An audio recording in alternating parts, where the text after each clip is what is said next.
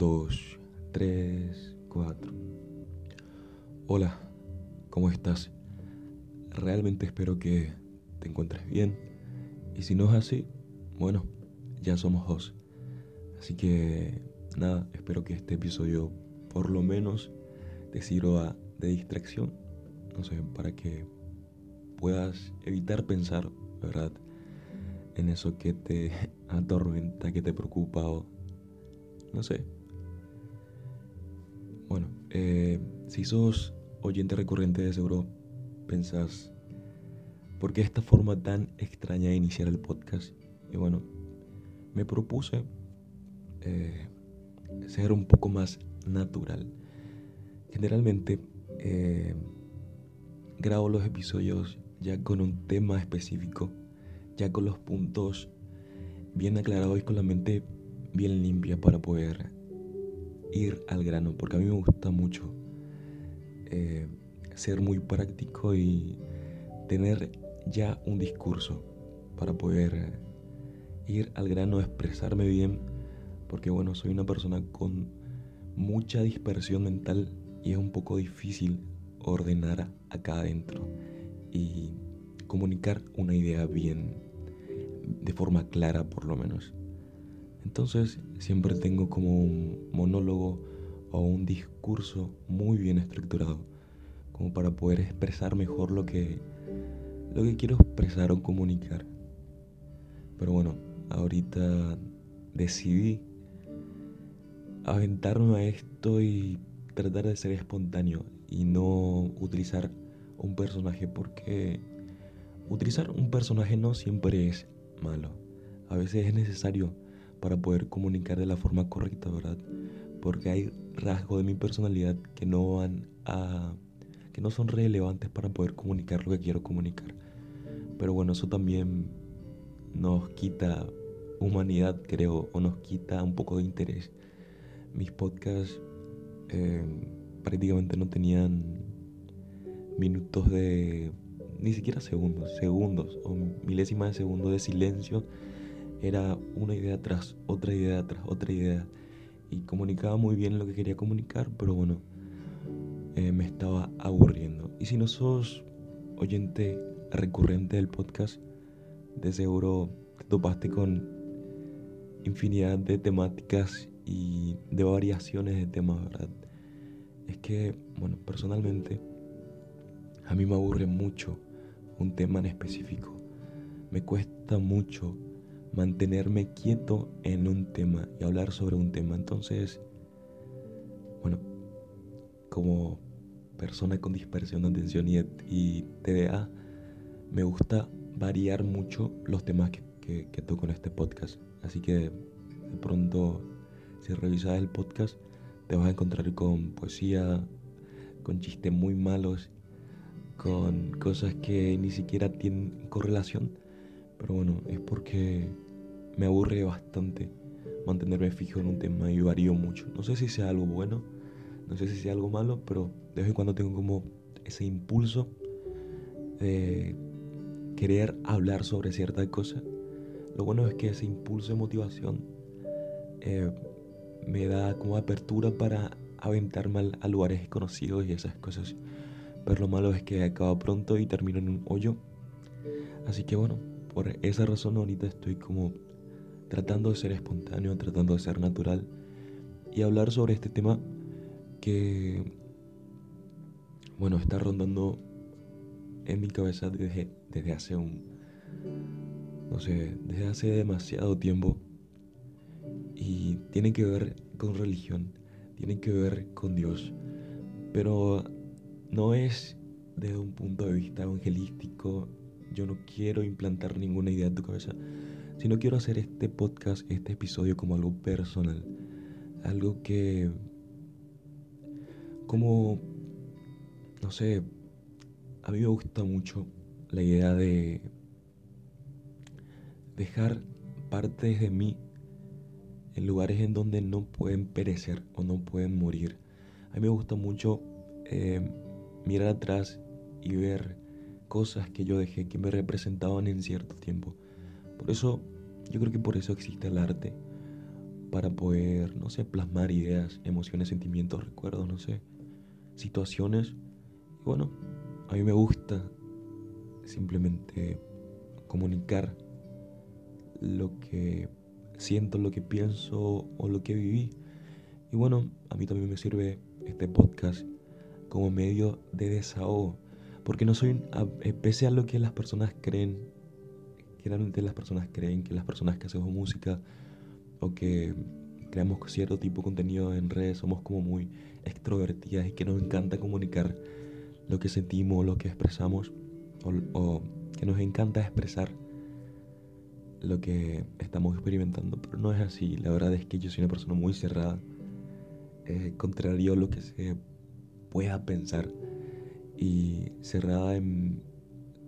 Bueno, con personas cerradas me refiero a que me cuesta mucho expresar eh, emociones o sentimientos, me cuesta mucho generar vínculos con las demás personas.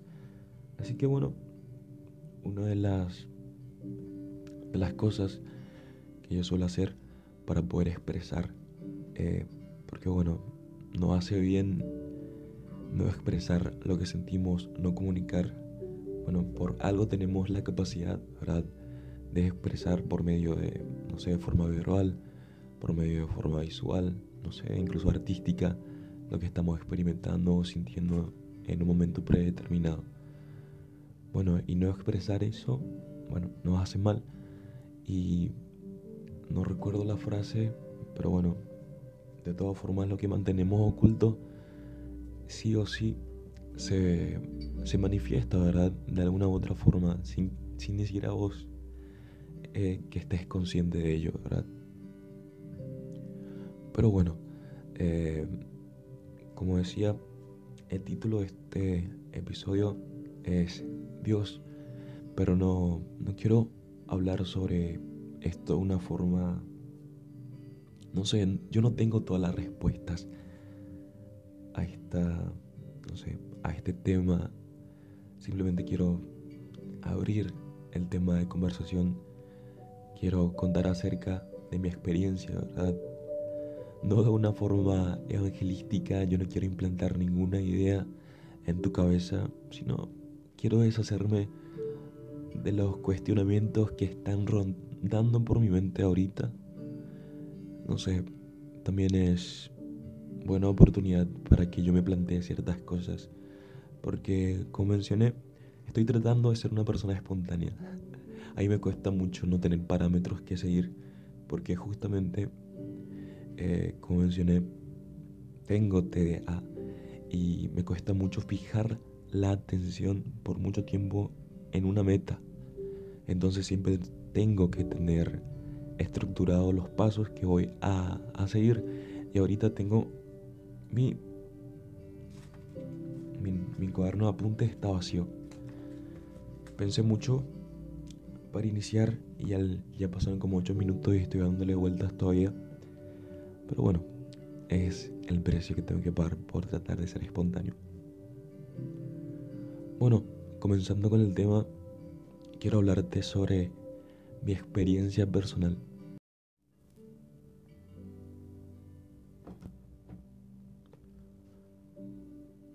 Para dar apertura, para dar inicio a este tema, yo creo que es un buen punto de partida hablar sobre el contexto. El contexto en el que adquirimos la necesidad de creer en un ser superior. A veces se te implanta la necesidad de creer otras veces se te implanta la idea de creer.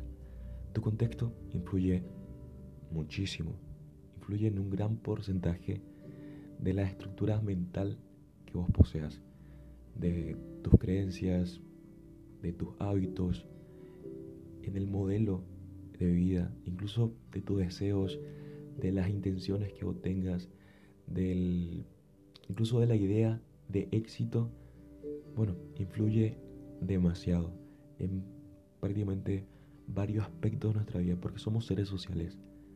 Nos encanta, necesitamos incluso relacionarnos con otras personas. Necesitamos mantener como una, a ver, una idea colectiva que nos funciona a todos con las cuales nosotros podamos sentirnos identificados y podamos sentir que formamos parte de algo. El contexto en el que yo nací, en el que yo me crié, bueno, sabemos que somos un país que tiene muy arraigado en su cultura la idea de religión. Predomina la religión católica, pero bueno, nací en una familia que primero eh, era, no sé, eran seguidores de la fe católica, pero con el tiempo se fueron apartando y fueron, eh, no sé, por varias razones y motivos, comenzaron a, bueno, congregarse en, otras, en otro tipo de instituciones religiosas y optaron por la religión protestante, ¿verdad? Que es la católica romana protestante. Y bueno, básicamente es la misma cosa, pero con algunas excepciones. Por ejemplo, no, no consideran oportuno la idea de rezar de orar a imágenes y esas cosas. Pero bueno, entonces desde pequeño se me implantó la necesidad de agradecer más que nada. Esa fue, digamos, la idea que mi mamá implantó en mí de pequeño. Contrario a lo que se pueda pensar, eh, que se te implanta la necesidad, tu contexto te implanta la necesidad de creer en un ser superior porque no hay de otra, no tenés otra, otra salida. Muchas personas, así como yo, crecimos en un entorno muy desfavorecido. ¿A qué me refiero con un entorno desfavorecido?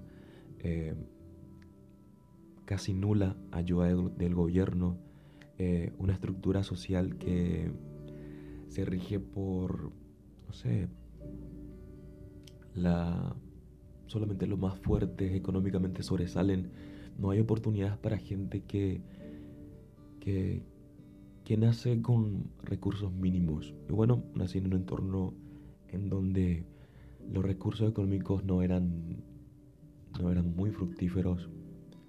Pero bueno, mis padres siempre se bancaron todo eso. Y bueno, entonces sí surgió la necesidad de depositar mi fe en un ente mayor debido a que mi entorno prácticamente me estaba obligando a eso. Porque bueno, ponete a pensar, naciste en un entorno desfavorecido, no tenés cómo, no tenés quién te pueda ayudar. Obviamente vas a mirar arriba y vas a depositar toda la confianza que tengas en algo que, según lo que dicen las personas, a lo que es un ser que tiene la capacidad de hacer las cosas que no son posibles para vos. Y bueno, eso en primer lugar fue como eh, el reactivo que, no sé, que vamos a llamarle, no sé, que hizo que yo inclinara la mirada al tema de la religión. Bueno, entonces desde pequeño comenzamos en casa más que nada a leer pasajes bíblicos, porque bueno, no había de otra que depositar tu fe en eso, porque no había otra forma de salir adelante. Entonces, yo sin ningún, no sé, era como algo muy normal, ¿sabes? Es como cuando sos pequeño no te cuestionas mucho, no te cuestionas casi nada, es como que esto es lo que hay, ok, ¿por qué hacen esto? No sé, pero se hace. Bueno, ese tipo de, de fundamentos para una creencia en algunos casos se quiebra cuando llega a cierta etapa. Y conmigo se quebró cuando, bueno, cuando llegó la etapa de la adolescencia, ¿verdad? En donde mi familia dejó de ser familia, como muchos... Es algo muy común, ¿sabes? Eh, se habla mucho del tipo de familia tradicional, papá, mamá, hijos, ¿verdad? Pero según estadísticas, el tipo de familia tradicional en el mundo no es papá y mamá. Al contrario, es mamá sola, hijos. Papá no está. Ese es el familia, el tipo de familia tradicional. Y deberían, no sé, apuntar más a un, a un esquema real, ¿sabes? Es como que las políticas públicas deberían apuntar a ese esquema real. Ok, vamos a brindarle ayuda a las mamás solteras, tal cosa, tal cosa, tal cosa. Porque ese es, no a un esquema ficticio al que todos deberíamos apuntar. Debería ir a lo real, a lo que está ahorita. Pero bueno, me estoy yendo de tema. Pero bueno, generalmente nosotros adquirimos la noción, esa idea de necesitar creer en algo debido al contexto cultural en el que creciste. Bueno, ya expliqué por qué desde chico se me implantó esa idea, el contexto ayudó. Entonces, cuando llegó la etapa de adolescencia, ah, eh, no sé, llegó un tiempo en el que me antojó consumir cierto tipo de contenido, de libros, y empecé a cuestionar muchas cosas, no solamente debido a, a lo que estaba consumiendo, eh, suena muy mal debido a lo que estaba consumiendo, me refiero a lo que estaba leyendo, a lo que estaba, a la información que estaba adquiriendo, sino también a que mi familia ya era una familia que no, no, bueno, te pongo un contexto. Mis padres se casaron ya después del cuarto hijo. Yo fui como el regalo, el regalo que llegó sin avisar. Fue como, llegué como de sorpresa cuando mis padres eran muy jóvenes. Y bueno, entonces ellos ni siquiera tenían idea de que querían estar juntos. Entonces obviamente una familia que se juntó por una obligación, por una causa, no va a perdurar. Bueno, en algunos casos perdura, ¿verdad? Si ambos ponen pero bueno, no siempre está la madurez emocional. Entonces, bueno, al igual que muchas familias, llegó un punto en el que ya no se pudo sostener. Y bueno, se separó. Eh, mi papá se desapareció cuando yo tenía 16. Entonces, toda la idea que, que ellos me habían implantado acerca de Dios se quebró, ¿verdad? De ese modelo que, que Dios exigía de las familias, que Dios era orden y esas cosas. Entonces yo no veía el reflejo de Dios o de lo que ellos hablaban acerca de Dios en su vida, porque bueno, un papá prácticamente alcohólico, ausente, que era maltratador, y una mamá que también era casi lo mismo. Bueno, no alcohólica, era una persona muy responsable, pero también tenía desvaríos como todos. Bueno, entonces, en ese momento fue en el que la estructura de Dios a mí se me hizo como cuestionable.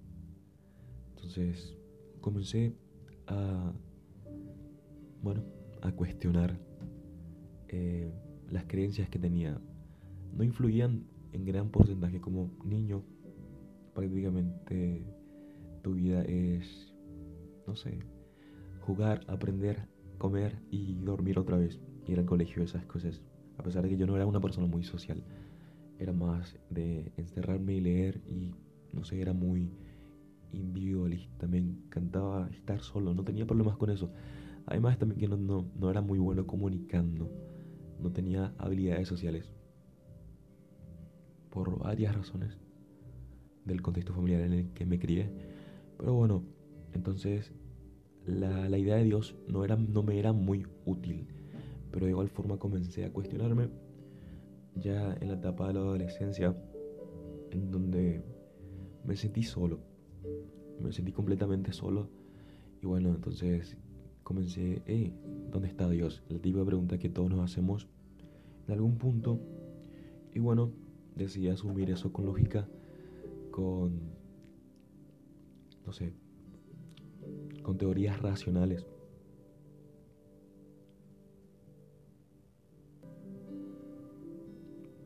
Bueno, entonces en ese tiempo llegué a la conclusión de que Dios no era indispensable para mí, no, no era necesario, no, no iba de acuerdo con el estilo de vida que yo querría, que yo quería o al que yo querría aspirar.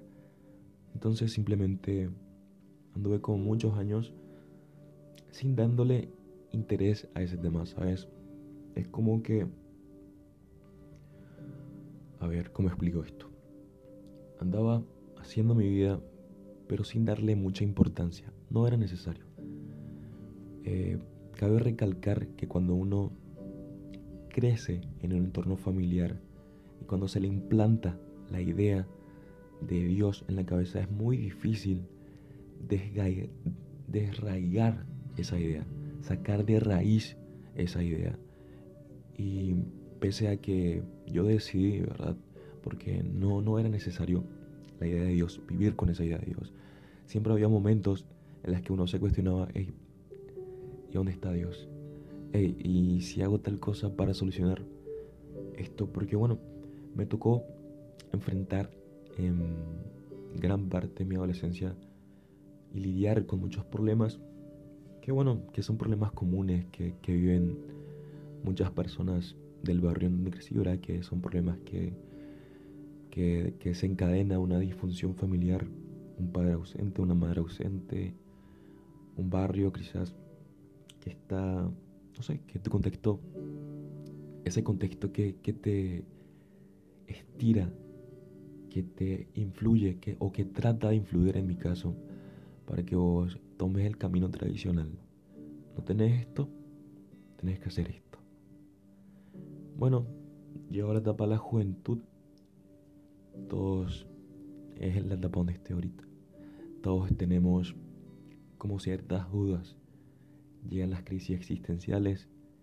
Eh, llega la etapa en donde vos te cuestionas qué modelo de pensamiento querés eh, llevar durante toda tu vida. Y el, el momento en donde uno ya no busca aspirar a algo, sino acepta lo que tiene a su alrededor, las herramientas que tu entorno te dio. Y es como ese momento donde decís, ok, ya no tengo que buscar aspirar a algo, ya no, no tengo de dónde estirar. Esto es lo que tengo, aceptás lo que tenés. Esto es lo que tengo, esto es lo que mi entorno me dio. Y esto es lo que con lo que voy a tener que lidiar gran parte de mi vida. Y bueno, entonces prácticamente estuve lidiando con esa idea, ¿verdad? De qué tan necesario o qué tan importante es la idea de Dios en nuestra cultura. ¿Acaso es importante porque nuestra cultura lo impuso así y no hay otro camino que, que, que seguir? ¿Acaso es un problema de sesgo de un sesgo cognitivo que no me permite ver más allá de lo que mi contexto social me impuso? ¿O realmente es necesario el depositar tu fe o depositar o depositar tu esperanza en algo mayor, en algo que, no sé, estuve pensando mucho en esto Incluso sigo pensando en esto. No tengo todas las respuestas, pero quiero hablar sobre las ideas que, están rondando ahora en mi cabeza. Los seres humanos tenemos esta necesidad de darle una historia a todos los que nos rodean. Yo me puse a investigar, hice un poco de investigación, lastimosamente no, no tengo los datos concisos, pero bueno, hay países en donde la idea de Dios ya fue descartada son países muy desarrollados, son países en donde las necesidades básicas ya están totalmente cubiertas. Hay una pirámide que es la pirámide de Maslow, es un poquito ya viejita, ya no hay otras versiones más adelantadas para nuestra época que se adecuan más a lo que somos ahorita. Pero bueno, me gusta esa pirámide porque es muy sencilla de explicar y se utiliza para, para estructurar o para darle jerarquía, a pesar de que nuestras necesidades no tienen una jerarquía, ¿verdad? Pero bueno, me gusta la idea. Eh, están las necesidades básicas, las otras necesidades está la punta de la pirámide, ¿verdad? Que suele estar la idea de autorrealización y esas cosas. Pero bueno, una necesidad básica es el alimento, un lugar em, donde crecer, un lugar, un lugar en donde me lastimé el codo, un lugar en donde vos te sientas seguro, seguridad por sobre todo, ¿verdad? Bueno, hay países en donde todas las necesidades básicas ya están cubiertas. Y hay la necesidad de autorrealización incluso porque, bueno, al poseer todas las necesidades cubiertas, las otras necesidades son más fáciles de alcanzar. Yo puedo estudiar tranquilamente si tengo algo para comer, puedo estudiar si tengo lugares y puestos de trabajo. Bueno, entonces las ideas de Dios fueron descartadas en su mayoría, pero igual las tasas de depresión, de ansiedad, eh, están por los cielos, la gente se suicida de forma constante, hay un gran número de, de personas ¿verdad? que no le encuentran un sentido a su existencia. Bueno, los seres humanos tenemos esta necesidad de darle una narrativa a todo lo que experimentamos y vivimos. Tenemos, es inherente al ser humano tener una historia para, para que sea nuestra motivación. Yo no puedo levantarme de mi cama si yo no tengo un motivo para hacer eso, si yo no tengo una motivación. Puede que tenga impulsos biológicos o quiera hacer pis, quiera alimentarme, pero eso no basta. Necesitamos darle una idea. De ahí las religiones, de ahí las ideologías, de ahí, bueno, muchas ideas que rondan ahorita por internet. Entonces necesitamos darle una narrativa, largo periodo de tiempo. Esa fue la justificación que yo le di a mi creencia, a las creencias que yo mantenía. Yo justificaba diciendo, ok, yo necesito una, una narrativa que justifique lo que yo estoy haciendo. Algo que valide lo que yo estoy haciendo. Algo que le dé propósito a, lo que soy. Y es que necesitamos, imagínate esto, te pongo un contexto. Vos vas a una iglesia y el predicador te dice, Dios tiene un propósito para tu vida. Cuando sos una persona, porque es inherente, como, como enseñé, no sé, 30 veces, es inherente al ser humano tener o buscar una narrativa. Y todos en algún punto de nuestra vida nos preguntamos cuál es el propósito de mi existencia, cuál es el propósito, a qué es lo que yo le quiero dedicar tiempo, por qué y para qué. Y a veces se nos pregunta, ¿y por qué estás estudiando esto? O por algo más simple, ¿y por qué te hiciste ese tatuaje? Y vos, a veces les explicaba y les decís, ah, no, tiene esta historia. Cuando quizás no siempre tenga una historia, quizás solamente quieras verte bien, pero siempre buscamos darle una historia. Lo mismo pasa con nuestra propia existencia. Y a veces, eh, no sé, buscamos darle una historia, a pesar de que el mundo en sí no tiene una historia que contar. Nos cuesta aceptar que el mundo está regido por el caos, por la entropía. Realmente no hay un orden, a pesar de que en la escala pequeña parezca que todo tiene un orden, parezca que el universo sí se rige por reglas, pero cuando nos vamos, no sé, en escalas atómicas, en escalas más pequeñas que incluso la atómica, nos damos cuenta que el mundo realmente es un caos y que hay muy poco orden. Entonces, bueno, buscamos darle una explicación a todo. Entonces vos vas a una iglesia y el pastor dice, eh, Dios tiene un propósito para tu vida, Dios tiene un propósito para tu existencia. Y una persona que está buscando como esa razón de ser, esa razón para ser, que quizás se encuentra en un momento donde se está preguntando para qué carajo nació, entonces te ayuda. Y muchas veces me, dijeron, me, cuestionaron esta forma de creer que, que yo elijo creer en Dios. Bueno, por un tiempo, hace un tiempo atrás, yo elegía creer en Dios para darle una narrativa a mi existencia. Porque todos necesitamos una razón de ser, una motivación. A veces es fácil, te es fácil encontrar esa narrativa cuando tenés un contexto familiar que te apoya, un contexto donde recibiste contención emocional, un contexto donde te brindaron valores, donde te brindaron apoyo, seguridad. Es fácil, haces por las personas que te rodean.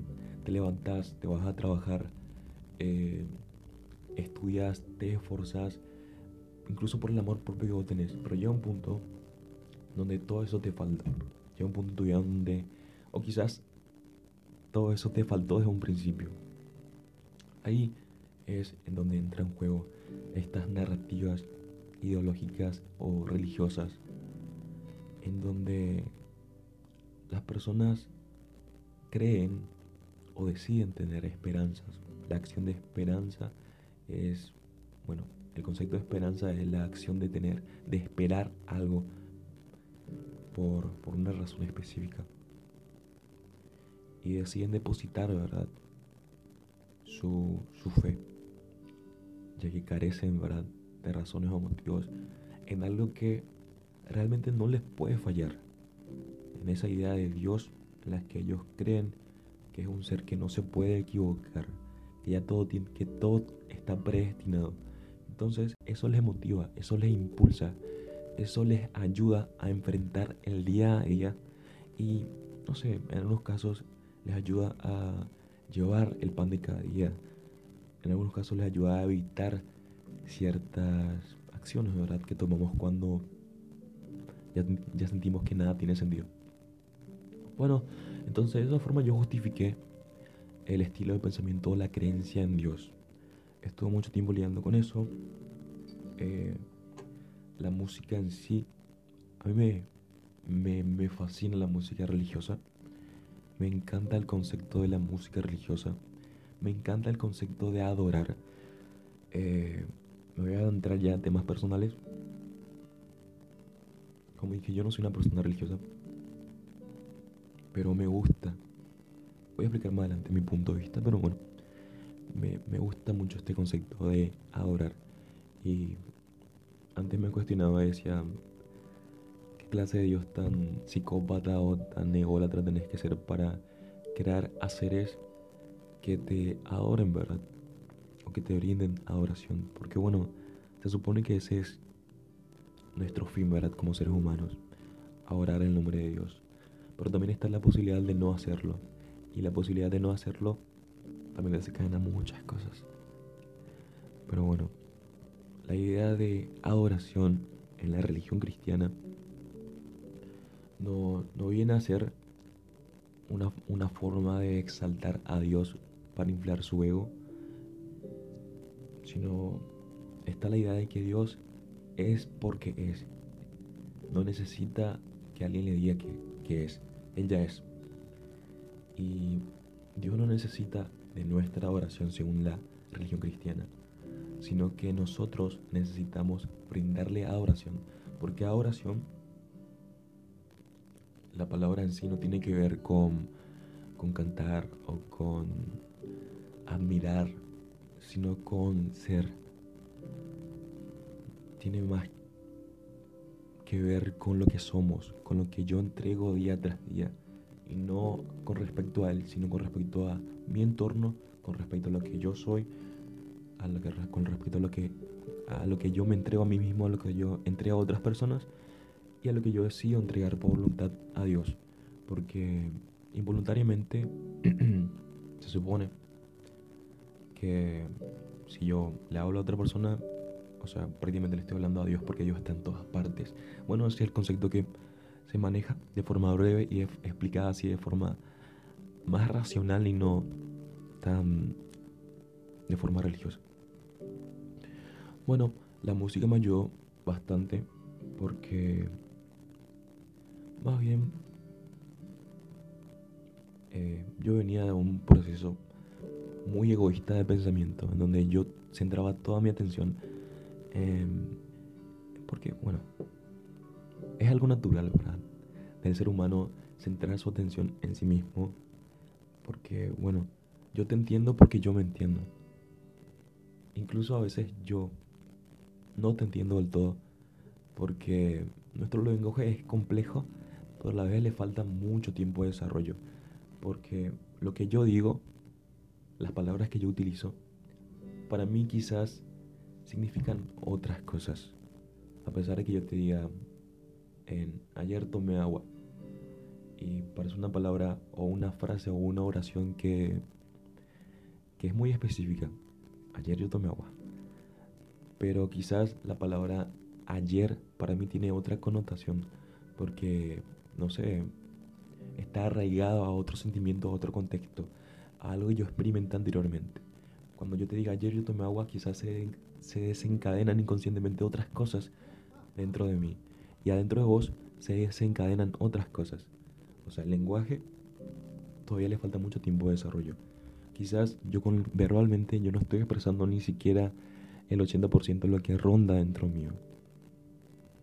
Entonces, eh, me cuesta mucho, a los seres humanos nos cuesta mucho despojarnos de, nosotros mismos para poder entender a la otra persona. Porque para poder entender a las otras personas, nosotros necesitamos entender lo que pasa dentro de nosotros mismos. Bueno, entonces yo venía de un estilo de pensamiento muy egoísta, muy ególatra, muy narcisista. Eh, toparme con este estilo de pensamiento en donde el amor al prójimo es indispensable de verdad, en donde a mí me gusta mucho la música. Yo utilizaba la música como medio para expresar lo que yo soy. Y porque soy muy malo expresando expresando mis emociones y sentimientos y esas cosas. Pero bueno, la música es una herramienta muy útil para expresar de forma sencilla, porque hay cosas que no se pueden expresar verbalmente. Bueno, entonces la idea de cantar a un ser superior, expresándole lo que yo siento, despojándome por un momento de esta idea de ser yo para poder encontrarme con esa voluntad superior, a mí me enamoró y busqué racionalizar todo esto. Pero bueno, hay un concepto de amor que quizás sea muy romántico, que, que me gusta que se explica con una frase muy sencilla que es, yo te amo y no sé por qué, porque te amo. Y vos, en tu sano juicio, puedes racionalizar todo lo que quieras el concepto de amor y decir tal cosa, tal cosa, tal cosa. Pero siempre va a haber una parte del amor que no, que no puede ser expresado con palabras, que no se puede verbalizar, que no se puede accionar, que no se puede ejecutar, que no se puede pensar. Y me pasó lo mismo con la religión en sí, con ese concepto de Dios. Yo te amo y no sé por qué te amo, por eso te amo. Entonces, me gusta mucho ese concepto de amor, a pesar que yo soy una persona muy racional. Y me costó mucho enfrentarme con esa idea de que el amor no es una serie de pasos que se pueden efectuar de forma consciente. También el concepto primario que tenga del amor depende mucho de la forma en que se te amó, ya sea en tu niñez, en tu adolescencia, en tu juventud, incluso en tus parejas. Si se te amó de una forma muy inconstante, entonces, de seguro soy una persona muy evasiva como yo. A mí me cuesta mucho lidiar con la muestra de afecto de otras personas. Me incomoda, es como que, ¿por qué? ¿Qué, qué, querés? ¿Qué necesitas? Porque crecí en un ambiente donde las muestras de afecto eran de forma intermitente. Entonces uno siempre tenía que estar en estado alerta como para ver o para detectar, eh, porque bueno, crecí en un ambiente donde gritaban mucho, esa es la forma de expresarse en mi familia. Gritan demasiado, a veces te ofenden y esas cosas, entonces uno tenía que estar siempre alerta. Bueno, entonces ese es el estilo de amor que se me inculcó. Y bueno, toparme con este estilo de amor que, que sana, que restaura, que reestructura ciertas cosas que vos ni siquiera sabías que, que tenías esas estructuras. Como que me enamoró en un principio y dejé de lado esa narrativa de que yo necesito algo para poder seguir. Bueno, ahora creo que llega la etapa en donde la mayoría de personas, ¿verdad? Que se encuentran con la idea de Dios, se encuentran con esta idea, con este amor que no, que no se puede explicar. Pero llega otra parte en donde está la teología, donde está la estructura ideológica, donde te topas con la iglesia.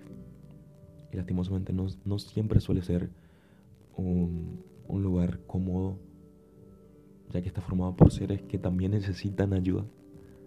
Eso es como lo, lo contradictorio de la iglesia. Te vas y te encuentras con personas igual a vos, que están más mal o incluso peor que vos. Te encontrás con estas ideas o pensamientos legalistas en donde no te permiten ser, no te permiten fallar, no te permiten equivocarte a pesar de que digan, no, si Dios te ama así tal como sos, pero tenés que hacer ciertas cosas y cumplir con ciertos requisitos para poder estar acá, o por lo menos para servir en este lugar. Y bueno, me topé con ese tipo de estructuras. La primera vez que fui a una iglesia. Y yo era una persona que, que, estaba pasando por situaciones un poco complicadas, como todos como todos en algún momento de nuestras vidas. Pero siempre utilicé técnicas evasivas para poder, no sé, de una forma o un lenguaje que no va muy de acuerdo con, con, con muchas ideologías religiosas. Soy muy abierto y me cuestiono muchas cosas. Cuando te vas a esos lugares, eh, te topas con una fragilidad increíble. Son personas heridas, son personas que utilizaron esa narrativa para poder salir adelante, pero su fe en serio depende y pende prácticamente de un hilo. Y está ahí como tambaleando. Entonces, ellos no están abiertos al diálogo, a los cuestionamientos, y que realmente le ofenden las preguntas que vos hagas y que realices. Hoy en día me topé con personas que que, realmente están abiertas a cuestionamientos. Y me agrada esta idea de, de esta religión, de esta reestructura de pensamiento religioso que está abierto a muchas cosas, a muchas tendencias, a, muchas, a muchos tipos de personas. Bueno, pero hace unos años atrás me topé con, esta, con este estilo de pensamiento. De personas que estaban muy frágiles y que les dolía que uno haga cierto tipo de cuestionamientos. Que, porque yo me pongo en su lugar, también ponete vos en su lugar. Ellos utilizan esta narrativa para enfrentar ciertas situaciones. Y una persona viene y dice, ay, pero si no es así, ¿entendés? ¿Cachás la idea? Entonces, cuando estas personas se topan con ese tipo de pensamientos, lo que hacen es evadir o a veces cuestionan y así. Y generalmente las personas que siguen algún tipo de ideología tienen como, cierta, como ciertas características, ¿sabes? Es como que para seguir una religión, bueno, esto era antes. Tenés como que, ah, no quiero ofender, pero sí, es como que a veces es como que lo único que recibieron de alimento en su, en su etapa de, de crecimiento personal. Es lo único que saben, es lo único que entienden. Y cuando es lo único que recibiste. Por eso me gusta mucho una historia bíblica que es la del hijo pródigo, ¿verdad? Que, que, siempre creció en un entorno favorecido, que siempre estuvo un padre, que, que tuvo un padre, ¿verdad? Que le brindó todo, que le brindó apoyo, contención, dinero, todo lo que quiera. Pero llegó un punto en que esa persona dijo, hey, ¿sabes que yo quiero hacer mi vida? Quiero hacer otras cosas. Y salió a experimentar el mundo, gastó toda su fortuna, y prácticamente tuvo que alimentarse la comida de, de, animales y así tuvo que mendigar por mucho tiempo hasta que decidió regresar. Por eso me gusta mucho esta idea de estar abiertos a todo tipo de culturas, de pensamientos, que no te cierres en una idea, porque, no sé, a muchos religiosos eh, creen también creen que esto es lo peor que su Biblia justifica, que su fe debería de ser inquebrantable. Que no, es posible que vos te cuestiones, que si vos te cuestionás no es fe, cuando en realidad no es así. Vos tenés fe porque vos te cuestionás. Vos tenés fe o decidís tener fe porque tenés dudas. ¿Entendés? No puedes tener fe si la duda no existe. No puedes negar tus dudas con fe. O sea, yo tengo dudas. Esto parece muy, muy paradójico, pero es así, espero que se entienda. Yo tengo fe porque antes tuve dudas. Y tener esas dudas me ayuda a entender las dudas que vos tenés. es un proceso de cuestionamiento interno que todos deberíamos manejar. Y bueno, me topé con este tipo de personas que tenían cierta estructura mental, cierto tipo de ideología que no permitía eh, dudas, que no permitían cuestionamientos, que no permitían que vos hagas preguntas. Y bueno, tuve una muy mala experiencia y me hizo como que dudar de, porque cuando formas parte de algo, generalmente a mí me, me justamente tengo esto, que la gente busca mucho encasillarme. O soy el que hace podcast, o soy el que hace música, en otro lugar soy religioso, en otro lugar soy el que no cree en nada, en la iglesia soy el que no cree en nada, y fuera de la iglesia soy el que cree en algo. Entonces, cuando formas parte de algo, la gente te relaciona con eso. Y yo no quería ser relacionado con ese tipo de personas que no admitían la duda como parte de sí. Me costaba mucho lidiar con eso, con esa idea. Entonces me alejé. Hasta que encontré un lugar en donde, bueno, estaban abiertos a eso.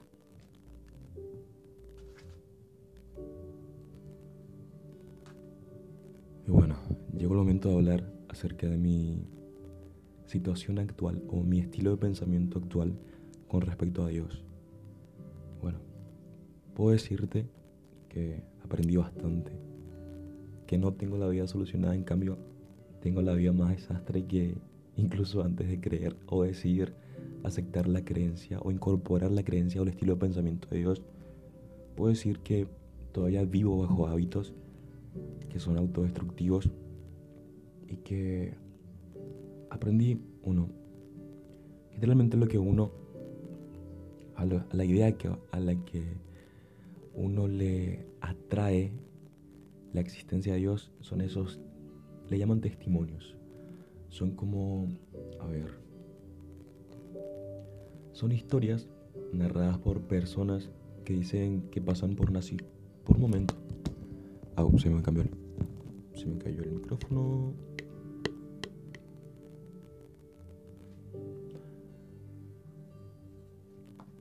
Generalmente lo que a uno le atrae a la iglesia son esas ideas, esos testimonios, le llaman testimonios.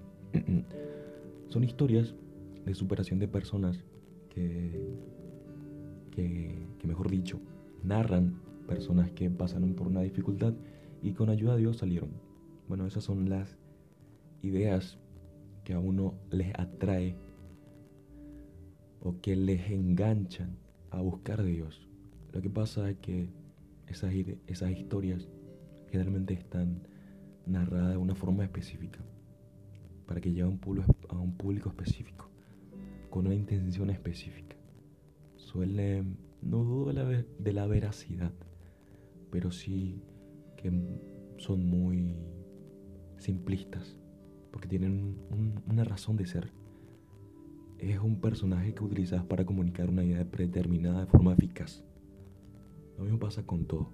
El mundo se rige así. Yo tengo que hacer las cosas de una forma en la que vos me prestes atención. Este podcast de tesoro va a pasar totalmente desapercibido en este, en este minuto. El 80% de las personas ya se habrán ido porque no estructuré de esta forma, de esa forma. Porque es así, tu atención es difícil de mantener. Y bueno, lo mismo pasa con la religión. Te enganchan con algo, pero depende de vos quedarte con eso. Y muchas personas se quedan con esa idea de ese Dios restaurador que de un día para otro hace un cambio brutal y todos tus propósitos y tus sueños se cumplen y que tu salud mental de la nada se sanó, que tu ansiedad se fue. Cuando no es así, la vida es una mierda, la vida es un caos. Y uno tiene que aprender a aceptar eso. Y hay forma de lidiar con eso. En ningún momento la, la Biblia dice que tu vida va a mejorar, incluso dice que en el mundo vas a tener aflicción. Y Jesús te dice, hey, tranquilo, yo vencí al mundo, así que yo te voy a contar cómo tenés que vencer al mundo, a su sistema, a este estilo de creencias que nos inundan, a este estilo de consumista de pensamiento, no sé. Hay muchas cosas que se pueden rescatar de, ese Jesús que vino a a invadir, a, ir en contra de la corriente, ¿verdad? Que en serio fue, incluso es considerado el pensador más importante porque influyó en, en muchísimas cosas. Pero bueno, prosigo con la idea. Es que todos nos acercamos a la iglesia por esa idea que se nos presenta de Dios, ¿verdad? De esa lámpara mágica que de un día para otro te cambia la vida. Y no, yo todavía estoy acá con hábitos malos. Yo creo que la mayoría de jóvenes, eh, bueno, debe haber un porcentaje privilegiado que sale los fines de semana solamente para divertirse. Pero la mayoría de nosotros eh, nos cansa este sistema en el que no encontramos satisfacción y realmente utilizamos las salidas, las drogas legales o ilegales como desahogo, como salida momentánea. E incluso estoy en esa etapa donde yo le entiendo al señor que llega a su eh, de su trabajo, el señor panzón típico del barrio, que saca su cervecita barata con su parlante afuera y se sienta a tomar tranquilo y solo. Te juro que yo por un tiempo empecé a hacer eso. y te pones en su lugar y empezás a entender, ¿verdad? Antes eras como, cuando eras niño, como, como el señor molestoso que hacía eso, pero ahora le entendés. Le entendés, en serio le entendés. Y te pones en su lugar. Y que esas son las formas en las que este sistema nos dice, tenés esta salida para poder afrontar lo que te está pasando. Hay personas que quizás no puedan eh, no sé, no puedan recibir ayuda psicológica debido a los elevados costos, debido a que nuestro sistema de salud es una mierda en todo sentido. Y más mierda es en, el, en, ese, en esa rama, en la, rama psicológica ¿verdad? o psiquiátrica. Pero bueno, hay otras formas, hay otras salidas de afrontar lo que te está pasando. Y yo estoy usando ambas. No voy a decir que solamente estoy usando el lado religioso, hay costumbres y hábitos que yo todavía no puedo dejar. Y lo bueno es que encontré un lugar en donde me aceptan así tal cual. No es que perpetúan, no, es que eh, aceptan mis actitudes o mi forma de expresar o mi lenguaje o mis hábitos malos o mis pensamientos autodestructivos o las intenciones que tengo. No. Pero entienden porque son personas como yo. No es que están utilizando una máscara para... Ay, esperen un ratito. Yo no tengo todas las respuestas. Es más, no tengo ninguna respuesta. Este podcast es más para cuestionarme a mí mismo acerca de lo que estoy creyendo, acerca de lo que de la estructura de pensamiento que estoy teniendo en este momento. Quizás un año más arriba haga otro podcast del estilo y compare para saber qué andaba por mi cabeza en estos tiempos y cuál era la causa de mi éxito o mi fracaso.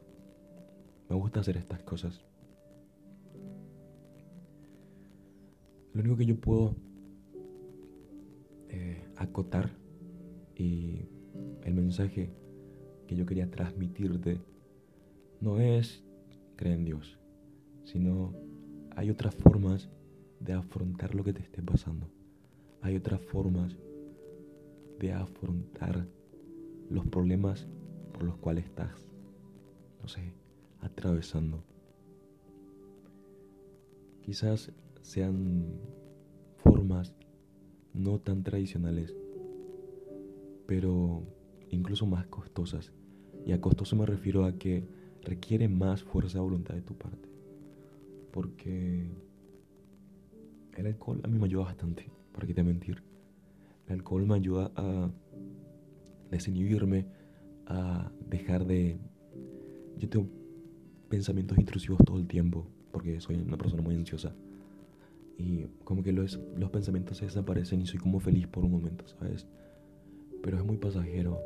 Y en el estado en el que te encontrás, eh, cuando estás muy mal, anímicamente, eh, te volvés adicto muy fácilmente a, a esos recursos que te brindan una salida fácil, pero a la larga te, te resta mucho.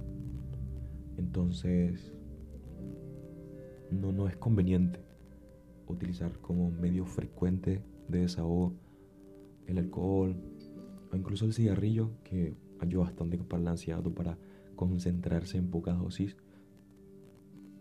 y para relajarse en dosis más grandes. Pero bueno, todo, todas esas salidas inmediatas y prontas eh, a largo plazo hacen mucho daño. Y el consejo o el motivo de este podcast es que cuestiones la estructura de pensamiento que tengas ahorita. Que cuestiones los métodos que estás utilizando para evadir la realidad. Que cuestiones por qué te cuesta tanto evadir. Eh, últimamente eh, estuve lidiando con una idea que es que a veces yo utilizo un personaje, el personaje de malo, el personaje de, de nada, yo soy mujeriego, yo no quiero relaciones, yo no quiero afecto, ah, yo quiero efectivo, no afecto.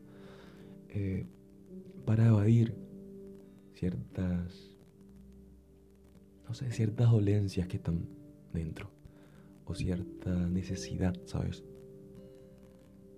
Y que puedas identificar las máscaras que estás utilizando para evadir y afrontar esa realidad. Porque llega un punto de tu vida donde a vos te toca decir, ok, de aquí en adelante ya no hay nada más. Quieras o no, seguí esperando, seguí soñando que va a haber algo más, que te va a caer algo milagroso. Pero de aquí en adelante ya no hay nada más. Nos toca a nosotros enfrentar y afrontar esa realidad con coraje, ¿sabes? Con coraje, con esa edad. Hay que ser necio a veces y decir, carajo, esto no es lo que yo quiero, carajo, esto no, no es lo que yo quiero para mí. El alcohol nos cuesta dinero, el cigarrillo también, las adicciones más adelante nos van a costar muchísimo más. Así que hay que buscar otras salidas. Hay otras salidas. No es para todos, esto tengo que admitir. La otra salida no es para todos. Quizás no toque ser un, toda nuestra vida un borracho más no más, yo una persona deprimida que pasó toda su vida quejándose. Y hay que lidiar con eso. Incluso quizás me toca a mí ser eso. Pero hay otras salidas. No es para todos, pero está al alcance de todos.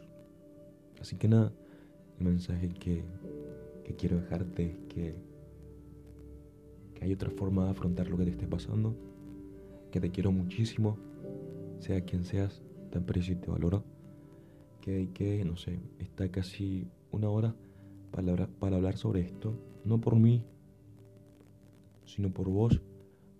No sé qué tan eficaz sea esto, no sé qué tan práctico fui, no sé si se entendió muy bien el mensaje, pero hice. Así que nada, espero que te haya gustado este nuevo Esteban que trata de ser muy espontáneo, no práctico, pero espontáneo. Así que nada, esto fue todo y nos encontramos en el siguiente episodio. Adiós.